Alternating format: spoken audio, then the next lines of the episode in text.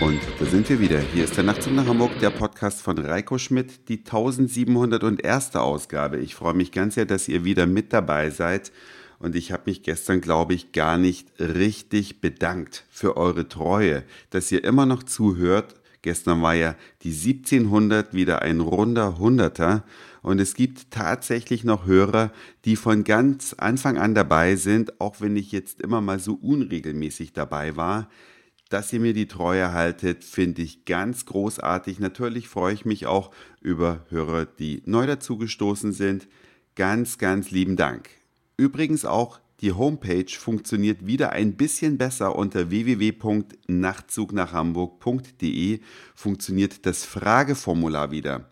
Da könnt ihr also alle möglichen und unmöglichen Fragen an mich richten und diese Fragen beantworte ich dann, kann man dann auf der Seite alles sehen, also die Frage und die dazu passende Antwort, so dass ihr auch mal gucken könnt, was andere mich so gefragt haben und wie meine Antwort darauf war. Also freue mich, wenn ihr das jetzt wieder ein bisschen verstärkt nutzt unter www.nachtzugnachhamburg.de. Darum soll es heute aber auch gar nicht gehen, sondern Heute geht es um ein neues Betriebssystem und zwar für das iPhone, das iOS 8 und für den Computer, das macOS 10 Yosemite. Ich will euch sagen, ich bin wirklich geplättet, habe das jetzt schon einige Wochen auf den Geräten drauf und mittlerweile ist das so benutzbar, dass man die Features gar nicht mehr missen möchte. Ich will euch einfach mal sagen, was mit dem neuen Betriebssystem geht, was zuvor nicht ging. Beispielsweise lese ich morgens gerne am Computer, bevor ich das Haus verlasse, ein paar Seiten im Internet. Dazu gehört zum Beispiel Zeit.de, da gehört Spiegel Online dazu, manchmal auch noch Stern.de. Und wenn man dann am Aufbruch ist, dann legt man sein iPhone einfach neben den Computer und das iPhone merkt oder bekommt mitgeteilt, welche Webseiten man gerade so besucht und dann nimmt man die Webseite quasi mit. Man muss gar nichts machen. Man öffnet einfach das iPhone und kann an der Stelle fortsetzen, wo man am Computer stehen geblieben ist. Absolut irre. Genauso funktioniert es umgekehrt. Ich sitze in der U-Bahn oder bin unterwegs, komme nach Hause, bin gerade am Schreiben einer E-Mail, komme in die Nähe meines Rechners, schalte den ein, der Rechner merkt, ich bin gerade am E-Mail schreiben auf dem iPhone und übernimmt mir die Mail. Ich kann die also am Computer fertig schreiben und versenden. Grandios. Oder ich bekomme eine SMS. Das ging zuvor leider auch nicht. Jetzt geht es.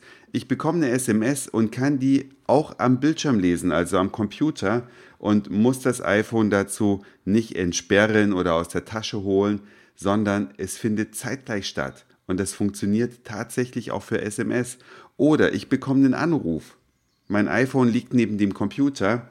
Ich kann am Computer diesen Anruf annehmen und kann dann das Telefonat vom Computer ausführen. Also unglaublich. Ich kann euch nur sagen, ihr könnt euch darauf freuen.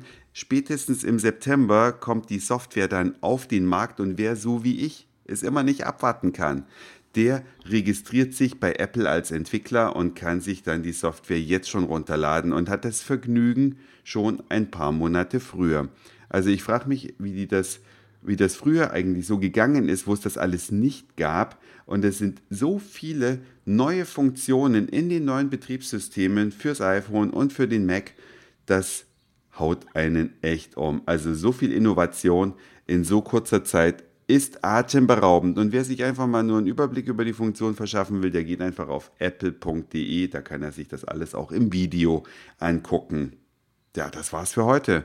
Dankeschön fürs Zuhören, für den Speicherplatz auf euren Geräten. Ich sag Moin, Mahlzeit oder guten Abend je nachdem, wann ihr mich hier gerade gehört habt. Freue mich über Kommentare und Bewertungen sowohl auf der Homepage www.nachtzugnachhamburg.de oder auf podster.de oder auch im iTunes Music Store kann man den Nachtzug nach Hamburg auch bewerten. Dankeschön schon mal dafür und dann hören wir uns vielleicht schon morgen wieder.